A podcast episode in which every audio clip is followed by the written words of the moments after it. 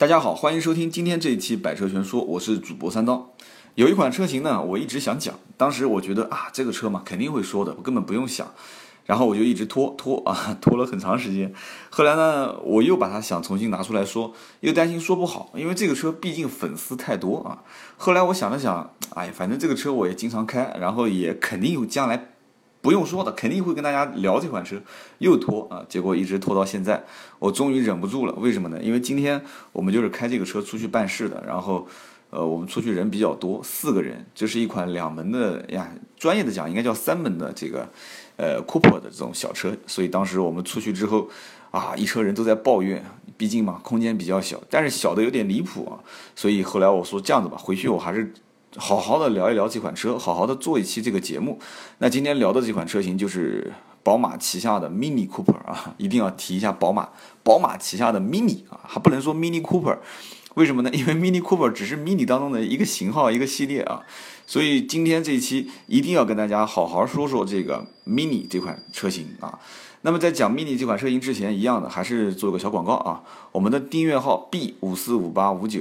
呃，或者搜索中文百车全说。另外呢，跟大家呃一个小小的提醒，大家一定要关注这个订阅号，因为订阅号很快就会啊进行改版。因为这个改版呢，我们花费了也还蛮多的钱啊，所以它就会有一个后台系统，应该慢慢的会上线很多一些可玩的东西。但是我始终觉得，其实订阅号应该没有哪个人会在里面花很长时间用手机去玩，所以我们只是把它简化了很多功能啊。让大家对工作室有一些了解，等于就是我们互相联系的一个渠道啊。当然，现在联系渠道也很多啊，包括微信啊、微博啊这些。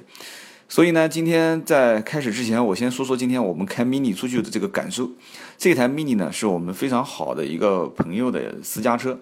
呃，之前也上过节目啊，具体是谁，大家去猜啊。那么它的这款车型在当时买的时候还非常非常的不便宜，是 Mini Cooper 的 S 啊，零八年的车。当时这个车子呢，家里面人呃，应该应我应该怎么说它这款车呢？算是保养的非常好，还是保养的非常不好啊？首先说它的公里数，零八年的车到目前为止啊，一共开了六年，才开了三万多公里啊，几乎是一年就开六千公里左右啊。就是将几乎是不开的一款车，然后另外一个呢，就是这个车原先是个女孩子在开，所以比较温柔。然后女孩呢，当时又出国，这个车就放到家里面，等于是父母开。父母呢又平时有车开，所以这个车就就是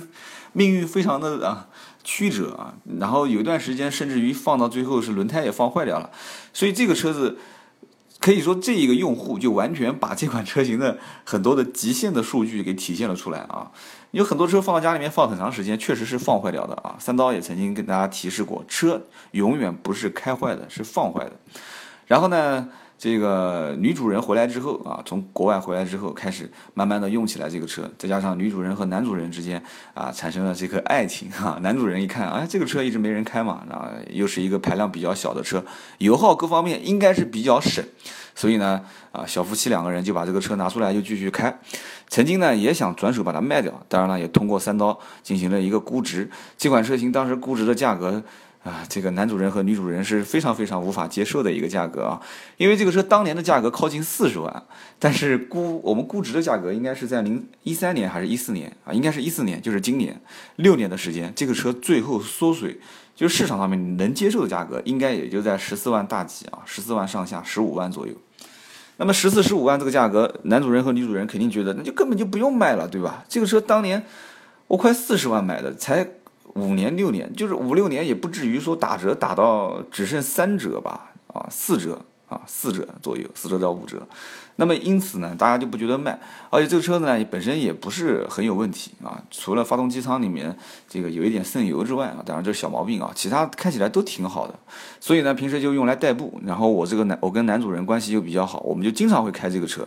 那么开这个车的过程当中，我发现了几个比较大的问题啊，因为这个车型是路面上最常见的这个呃 mini 的 Cooper，呃，当然它是 S 嘛，S 就是性能版加 1.6T 的发动机。这个 1.6T 的发动机呢，也可以跟大家说道说道啊。这个 1.6T 的发动机整体来讲的话，动力啊，这男主人觉得是还是非常不错的。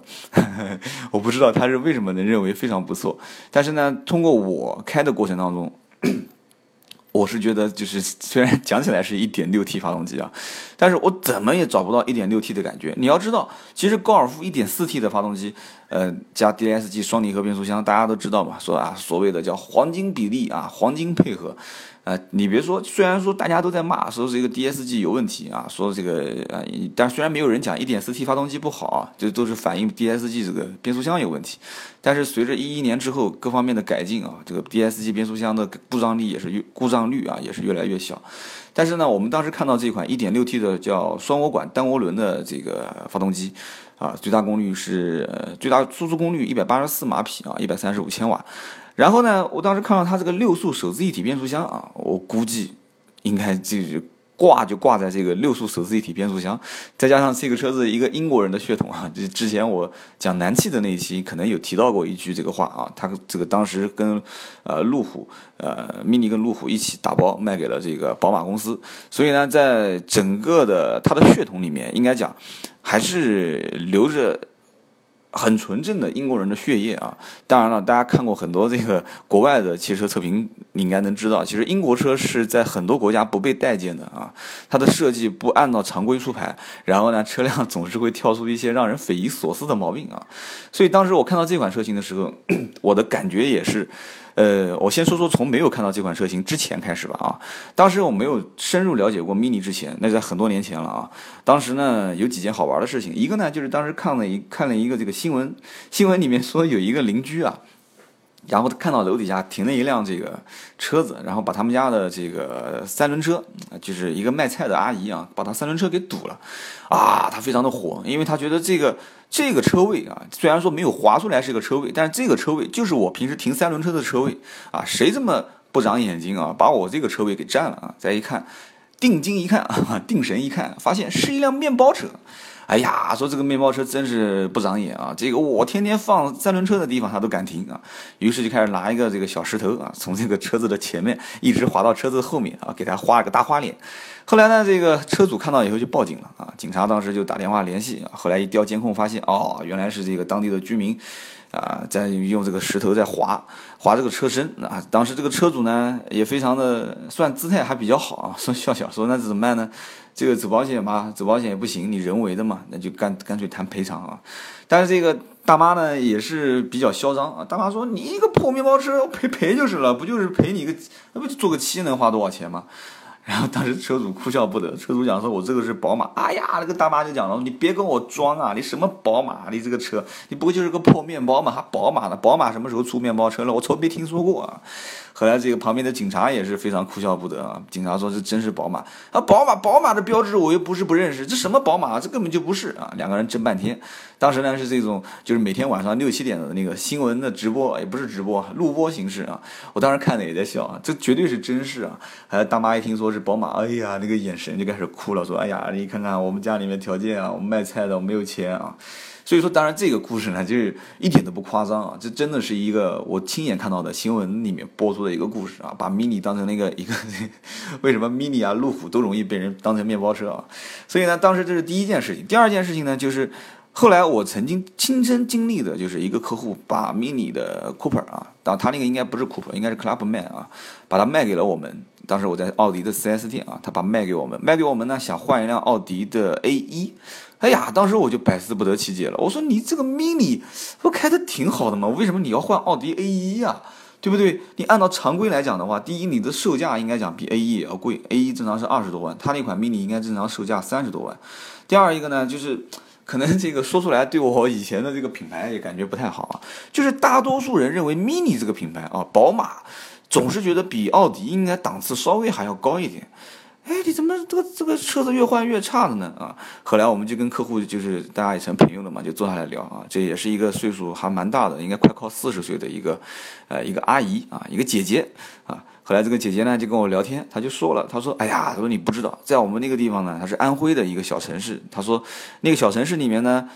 其实做生意的老板都很有钱，但是呢，因为在村上，就是经常会回到村子里面啊。”村子里面人呢又不太懂，你哪怕就是开一个奔驰再便宜的车回去，人家都以为你很有钱。但是他们做的这些生意呢，又不想让人知道太有钱，所以他说看来看去，太差的车确实也不想开，因为在外面没有人知道的地方都是开七系啊，都是开路虎。你说回去以后突然开了一个奇瑞啊、比亚迪，总是觉得怪怪的。所以看来看去啊，觉得只有这个 mini。啊，这个没有宝马的标志嘛，所以当地老百姓不懂，真的不懂。所以说开了一个 mini 回去啊，又是一个两门的，在他们那个地方没有屁股的车都是不值钱的车，而且两门的车开回去之后，哎，人家会觉得啊，这个车子肯定是也就就十几万、二十万吧，哎呀，不值钱，不值钱。所以他当时就买了一个 mini 的 Clubman 啊。所以说当时，然后我就问他，我说那你为什么要卖呢？他说：“毕竟已经开了这么多年了，对吧？你这这车我感觉啊，这踩起来又没有劲，然后车子开起来也是噪音特别大啊，也不舒服。所以我就过来看看奥迪 A 一，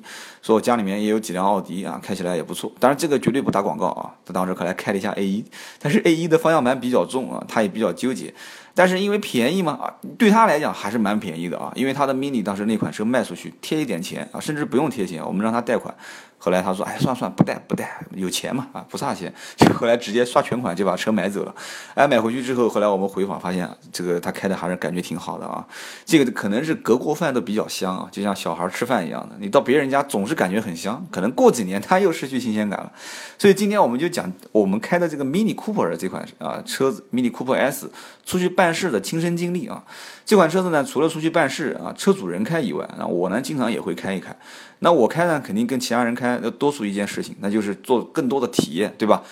因为你体验好了之后，才能出来跟大家去讲这款车。因为我所有说出的车，肯定要自己去开过，没有开过，我我肯定没说啊。但是我要说，我也会跟你讲，这车我没开过啊，至少到目前为止都是开过的啊。所以 Mini Cooper S 这款车，当时我上车第一反应就是，这个车简直是，就是完全就是不在于，呃，应该怎么讲呢？就是。除非是不在乎任何驾驶感受啊，或者说不在乎任何配置，那么对于这个车辆有着死忠的情感和情怀啊。现在卖东西不都是喜欢讲情怀吗？只有这一类人进去之后才会有兴奋感。但是像我这样的上去之后，我没有任何的兴奋感，因为它的所有的设计已经完全颠覆了我正常的一个驾驶员的感觉啊。你所所以上次我有一些讲到那个 Smart 也是啊，它没有没有这个转速表，但也能接受啊。有一些小型车它没有转速表能接受。但是呢，它很多的一些数据全部都没有了，就是看到一个大的仪表盘，然后上面显示了一个正常的行驶速度。那 Mini Cooper 的话，这款车它更加 有点离谱了啊！大的大的这个仪表盘是在你的右前方啊，也就是正中间啊，对称式设计啊，左半边右半边中间一个大圆盘，然后这个大圆盘上面集合了所有的一些数据啊啊，包括你的那个油箱的油表啊，包括你的相关的故障码，然后包括你的这个大的一个指针，就是你的时速是多少啊？那么在你的方方向盘的正中间，它也有一个仪表啊。那这个仪表呢，大家都能接受啊。这个仪表就是，呃，去看一看相关的数据啊。你的什么，呃，因为我们的 Mini Cooper S 这款车型上面是一个小的带数字显示的仪表台，你的正常的数字显示的时速啊，啊，右边的这个大仪表当中还会显示一些你的菜单键。比方说你的油耗啊，当时我上车第一反应就是这个车子，因为我开了一段距离之后，我说油门又比较重啊，车身噪音非常大，难以接受，我我相当难以接受。而且这个车子的方向盘的握感实际上也不是很好，可能也是为了跟它的整个设计，它全是圆的嘛啊，方向盘是圆的，仪表台是圆的，出风口是圆的，然后中间的那个空调的显示的那个液晶屏也是圆的啊，挡把也是圆的，然后甚至于很多座椅的背面的一些这种啊，包括门把手上面都是。正圆形、半圆形啊，中间的后视镜的内后视镜全是圆的，反正到处都是圆的啊。按道理讲，这车应该好卖，为什么呢？因为中国人什么东西都要圆啊，圆润嘛，对吧？外圆内方，但是它内部也不是方的，它还是圆的，所以。Mini Cooper S，当时我们开这款车，我上车第一反应就是，虽然是一点六 T 的这种，呃，单涡轮双涡管的发动机，但是也这些功率扭矩我都不看了，就是，但是我实际体验的感觉就是，这个车子还是油门很重啊，方向盘虽然也还好，不算太重，因为我开过很多车，比它重的有很多，所以说我当时就觉得说，哎呀，这个车子。这为什么女孩就喜欢开这个车子呢？我就搞不懂了。这车开的不舒服啊。然后今天我们四个人，我跟生我呃，当时为了，因为我们是三个男生一个女生嘛啊，为了因为女生穿着裙子，我们为了方便女生上下门，所以我说算了，就不让女同志坐后面了，对吧？就坐在副驾驶，然后主驾驶就是男车主。然后我跟另外一个哥们儿呢，我们两个人就坐在后面。为什么我们要开这辆车呢？因为这是唯一的一辆是四座的车，因为我们还有另外一辆车，还是一个。呃，那那那是一款这个 超跑啊，也是两门的，就是而且也是只有两个座位，后面根本就没有座位，所以实在没有办法，只能开这款车。那么这款车好歹是四个座位，那怎么办呢？就挤一挤是吧？那我跟另外一个朋友，我们两个人，一个是一米八一啊，我呢大概在啊，我可能保密一下啊，啊我没有一米八这么高啊，但是肯定是一米七朝上走，所以说我们两人坐在后面。就发现一个问题，就是如果说，因为我们做两门，就是两对开门啊，其实我喜欢讲这个车叫两门，但是有人会喷我不专业啊，应该正常叫三门车嘛，就 three door 嘛，在很多这个手册里面都是叫三门，但我就说它是两门了，不管了啊，三刀不是这个主流评测人员，三刀是说车的啊，你就把我当成说书的。然后呢，我们就算是个两门车，两个门一打开之后啊，女同志先上车，我说你别上，因为你上去之后我就过不去了，对吧？然后我就开始用它的啊。这么高的配置，三十多万的啊，Coupe S 顶配，主副驾驶竟然不是电动座椅调节，OK，那不是座椅电动调节，那我们就手动吧，好，用手动去搬它的这个下面的这个前后移动的啊，去搬它的后面的这个呃，就是靠背嘛。当然了，这个搬靠背我好几次被夹到手，这个就不说了啊，设计合理合理还是不合理？可能很多人说三刀你比较笨，为什么我从来搬就不夹到手呢？啊，你比我聪明啊，我比较笨，但是我被夹过两次，好。夹手也就算了，我还有好多次是为了去啊表示对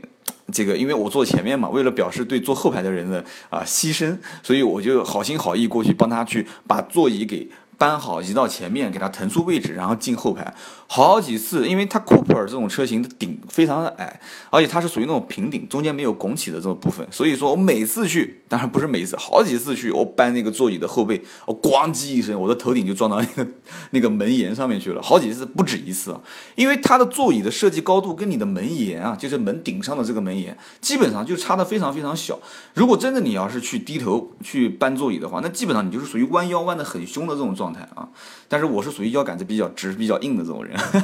所以我不太愿意弯腰啊，所以我好几次都是梆梆就撞在那个车顶上面。啊，还好我这个要夸他一下，车顶还比较软，而且可能是我头比较硬啊，皮比较厚，所以当时今天啊非常遗憾，我今天也是头也是头顶也是撞到了这个车顶。然后我就当时上车之前就是一股恼火啊，我非常非常这个气愤了。后来坐到后排，坐到后排呢，说实话，这个 mini 呢，我平时开的多，或者坐副驾驶多，我坐后排比较少啊。这次坐在后排，然后一米八的那个哥们儿从左左边的主驾驶也进后排。我们两个人进后排之前发现一个问题，脚没地方放，因为他的这个驾驶的座椅。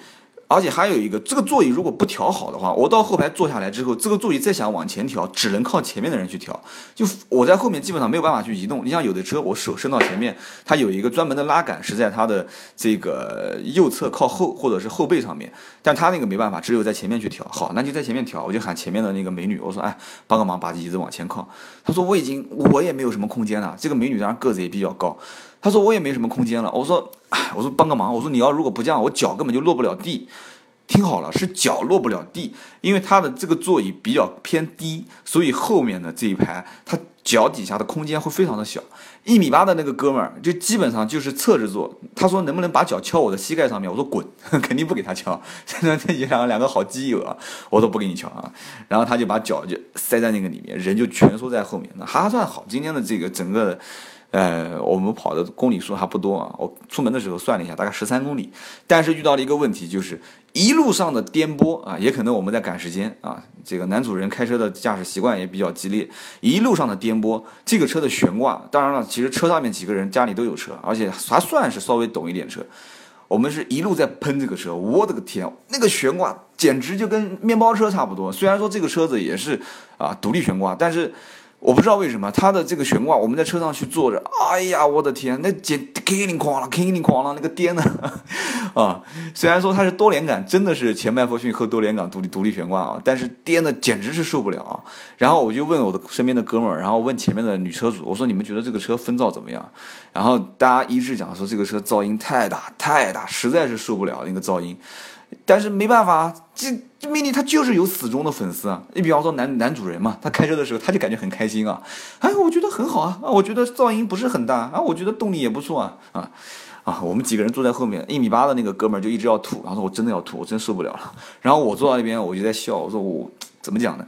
然后呢，我坐在后排，我才开始仔细打量这个车的全景。因为你仔细看，一个人如果坐在后排，你就能俯视啊，就整个前面的仪表台的这个一个全貌。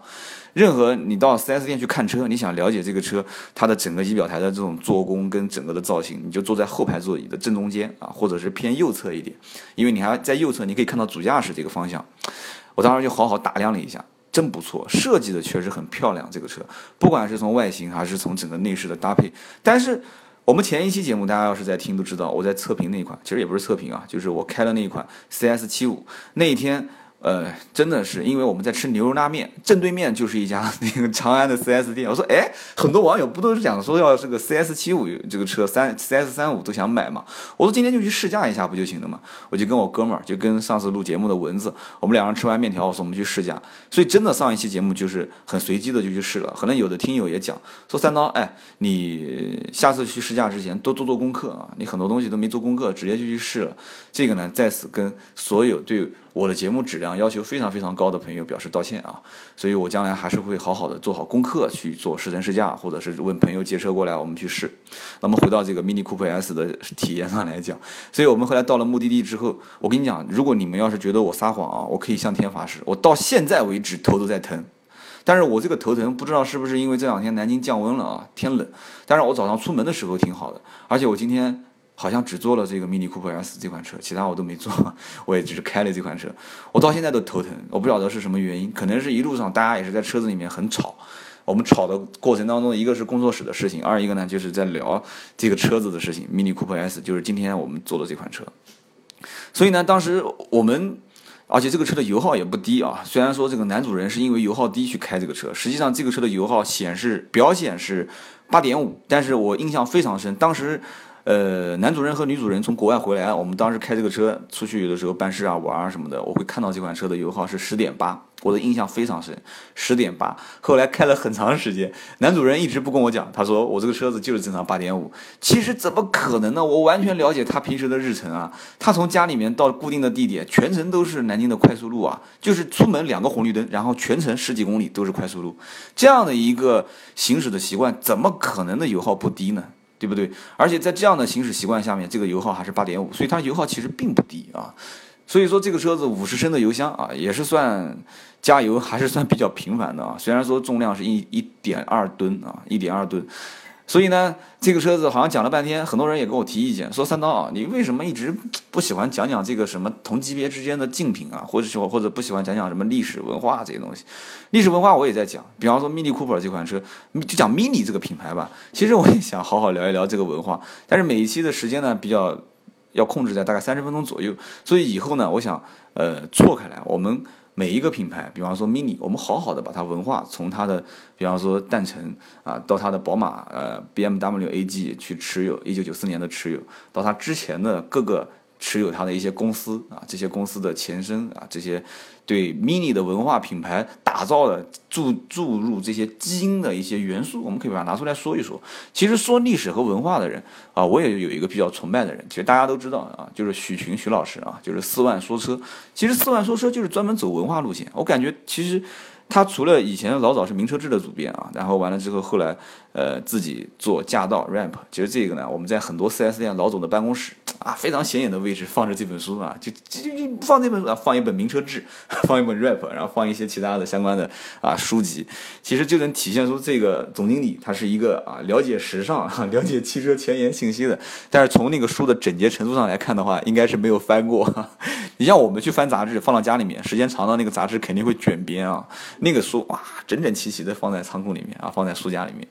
啊，当然这是题外话。所以说，其实历史和文化有非常讲得好的一些大师在前面。那我呢，啊，草根，所以说我们讲一些历史和文化，要给三刀一些时间，我们去找很多的相关资料，然后给我一些体验，给我一些体验，然后再给我一些时间，跟很多的人、一些大师进行一些交流和聊天。我相信，随着我们工作室后期的慢慢的走下去，会有很多的一些大师会跟。啊，三刀这种小辈啊，晚辈去进行交流，那么他们在交流的过程中，我会吸取很多一些有意思的事情和故事，我再反过来讲给你听啊。那讲故事这方面呢，我还是比较自信的啊，这样这样子也不会太枯燥。所以说今天呢，我就暂时先劈开这个 mini 的历史不谈。但是我建议大家怎么呢？你比方说听了这期节目，你三刀一会儿说好，一会儿说不好，搞得我也搞不懂到底是买还是不买。OK，你不是搞不懂买还是不买吗？你上它的这个主页，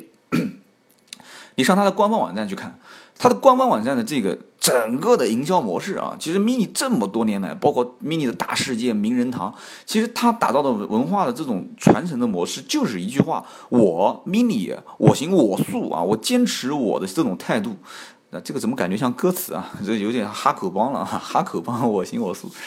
他坚持这种态度，就这一点就可以这么多年来吸引 N 多的粉丝。你去看看 Mini 的这个车型的最古老的版本、最原始的版本，它造的还是这个样子。这么多年来，Mini 一直不在它的外形上面做大改动啊。虽然说出现了很多很多的什么 Mini Countryman 啊，有人讲是农村人哈啊，Mini 的什么 Peace Man 啊，然后 Mini 的 Clubman 啊，Clubman，然后很多很多的一些车型，其实。不管是最高端的 JCW 啊，就是也是算纪念它的创始人各方面，然后国内甚至有很多的狂人啊，要收集各个版本的 JCW 啊，丁勾 CW，因为 Mini 的话，它分成很多版本，然后每个版本里面，比方说有 Mini One 啊，Mini Cooper 啊，Mini Cooper S 啊，然后顶级版啊，当然这个也不算是顶级版，应该算是一种特别编制的版本啊，各方面强化性能，然后加上四轮驱动系统啊，很变态的一个啊小钢炮，但是售价也很变态啊，然后国内有很多狂人。人啊，是以收集了全系而感到自豪啊！有很多人就专门到全球各地去收这个车，啊，JCW。好，那么这个车型讲到现在，它到底是什么样一个东西去吸引人呢？就是三刀也是喜欢去研究啊，喜欢去想。除了像我前面讲的，就是安徽的一个小城市的小老板的老婆，她觉得我买这个车回去到村上，别人认为是面包车，别人认为是不值钱的车，这一类客户，我相信应该不是 MINI 最想得到的客户以外。绝大多数的都是城市的一些小白领，而且再给男同胞们提一个小意见啊，但不是提意见啊，三刀给你们 偷偷的、偷偷的透露一点小知识。其实开 mini 的姑娘长得还真的都挺漂亮的，而且开 mini 的姑娘其实真的，呃，这个可能讲的有点势利了，不就是不讲家里条件怎么样啊，她的工作条件应该还是可以的，因为我接触到很多开 mini 的啊，公务员，当然公务员开这个车可能停的要稍微远一点啊，然后这个银行。呃，然后做设计的，啊，然后这个电视台很多都是这样的开 mini，为什么？因为他自身对时尚的追求，他觉得这是件衣服，他有的时候不觉得这是一辆车，所以我觉得今天这一期 mini，我不根本不需要跟他解释这个车发动机功率是多少，然后这个车啊有什么缺点有什么的，它这是台 mini 就可以了。这个话是不是很嚣张啊？这是台 mini 就可以了，你不用管它是什么东西，也不用管开起来风噪感有多大，也不用管说 1.6T 发动机啊定价有多贵，然后这个车子踩起来油门有多重啊，方向盘有多重，开起来多么没有乐趣。OK，它是 mini 就可以了，一句话你根本没有办法回啊。所以说 mini 就在它的这个为什么要看主页呢？所以 mini 在它的主页上面给你时时刻刻透露的信息也很简单，就是你终于找到组织了啊，听懂没有？你终于找到组织了，死党万岁！mini 和他的小伙伴们啊，都是以这种形式来做营销和宣传啊。你看他有段话是这样的：你们肝胆相照，一起疯，一起野，结成言行高度一致的攻守龙啊，攻守同盟啊，和 mini 接火过街。你要坦然面对沿途随时会出现的闪亮的牙齿和热辣的目光啊。其实这个讲的没有错，你像这个小 mini。啊，包括我们开 smart 出去的话，在路上回头率还是非常非常高的啊。因为活泼好动的 mini 向来是无聊的天敌，随时乐意响应你的各种好的呃好的创意和怪的想法。这辈子你也别想掉进人堆里看不见。哎，不错啊。有一种最酷的死党叫做 mini 啊，有一种最铁的关系叫做死党 mini 死党万岁。哎，这个真的不错，我觉得 mini 可以给我的节目做一些赞助和广告啊。然后它的每一个宣传语，我相信都是一个非常强大的团队在后面推出的啊！再大也能和你一起孩子气啊！再大也可以和你一起孩子气，死党万岁啊！在哪里啊？到哪里都能捧红你啊！就南京人讲呢和呢是不分的，所以大家对我稍微这个见谅一点。到哪里都能捧红你 啊！死党万岁！所以说没有爷俩啊，没有爷俩啊，我的妈，全是呢和呢，只有哥俩啊，死党万岁，也能和你一起砍大山，也能一起上刀山，死党万岁。所以他所有的都是死党万岁，死党万岁。我们组织，我们组织啊，我们的小伙伴，我们的小伙伴。所以他这种营销模式是非常具有洗脑性的，再加上这个车型确实这么多年特立独行，而且无数多的名人都开这个车。OK，所以。讲到这个，我说实话，有的时候想拉回到我们的自主产业，在国内每一款车就是卖得好，卖得好再生产，生产再加量，加量再生产，生产再卖，卖的再加量，然后再小改款，然后也不敢改的太离谱，继续卖，继续卖啊，卖到最后卖烂掉了。所以没有文化，没有坚持，没有一股属性在里面。我们实际上真的在国内，我这两天接了好几本书回来，就是在看。国内的一些自主品牌的这个创始人，他的一些发家史，当然了，不想看他怎么挣钱，我只想看他是怎么从自主品牌的创始，他的基因里面啊有一些什么东西，有没有可能将来会打造出一款，就像比方说早年的啊福特的 T 型车啊。然后完了之后，大家觉得说这个车子，哎，这个车子就是全是黑色，全是这种一样的造型，我们也要时尚，我们也要体现我的态度，对吧？以后我们也会聊一聊这一期就关于车辆色彩的一些故事啊，开始进行了各种涂装啊，开始进行各种设计。那时候没有腰线的说法啊，开始有腰线的说法。好，OK，然后慢慢慢慢，哎，出现一个甲壳虫啊，甲壳虫开始大卖啊，然后一直至今为止，甲壳虫也是是世界上卖的非常非常多的，打破杰尼斯纪录的一款车型啊。所以说，我们国内一定要将来能不能出一款车，三刀绝对鼎力支持。这款车型是只有中国特色的、中国人特有的一款车，我们把它卖到全球啊！这款车不一定要做的非常精致。实话实讲，你说 mini 这个车很精致吗？我到最后又得喷它了。这个车有很多人，我经常看很多评测节目啊，上来说啊，这个车子的缺陷是什么呢？这个车的缺陷就是它的前仪表台没有用这个软性的塑料。前仪表台没用软性塑料就喷了，我跟你讲，Mini Cooper 我在车上几乎就没有看到软性塑料，仪表台的这个前面的大的盖板硬的啊，门板硬的，然后门下的盖板硬的，然后座椅的后背板硬的，全是硬的，而且它的做工好不好呢？一般般啊，接缝也是很大，所有的这个塑料面板，你说硬的就算了，你花纹做的稍微好一点。对吧？所谓烧的拉丝啊、镶镶嵌啊，各方面也很粗糙啊，对吧？方向盘我是觉得最最不舒服的。我可以讲，开过这么多车，我这方向盘我摸起来感觉非常不舒服，就就跟国产车没什么太大区别。这个车说实话，当时这个力帆不是翻版它嘛？就我曾经我记得第一期那个屌丝如何买车讲过一期车，就讲到力帆嘛。力帆仿这款车型，我觉得两个车做工差不多啊。当然很多人要喷我了，说啊你怎么说 mini 的做工跟力帆的做工差不多？啊，我就这么说了啊，我就是觉得这个车型做工就很一般啊，卖那么贵，三十多万的车价，你想想看，二虽然说这几年价格有点下调，二十多万的车价也足以在车内配置非常多的先进的相关的就是车身的车载电脑，也可以配置相关很多很多的，比方说啊真皮座椅啊、反毛皮顶啊，或者是啊夹杂很多的一些，比方说软性塑料啊啊什么碳纤维内饰啊，很多的啊没有，什么都没有。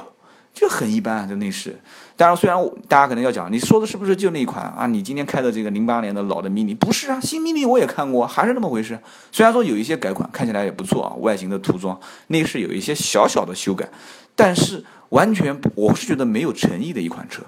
圈钱嘛，就是，对吧？用营销来圈钱，大部分的钱砸在营销方面，而且这个车型，我相信。肯定绝大部分的死党和粉丝对这个车型的历史文化没有太多了解，好看嘛，对不对？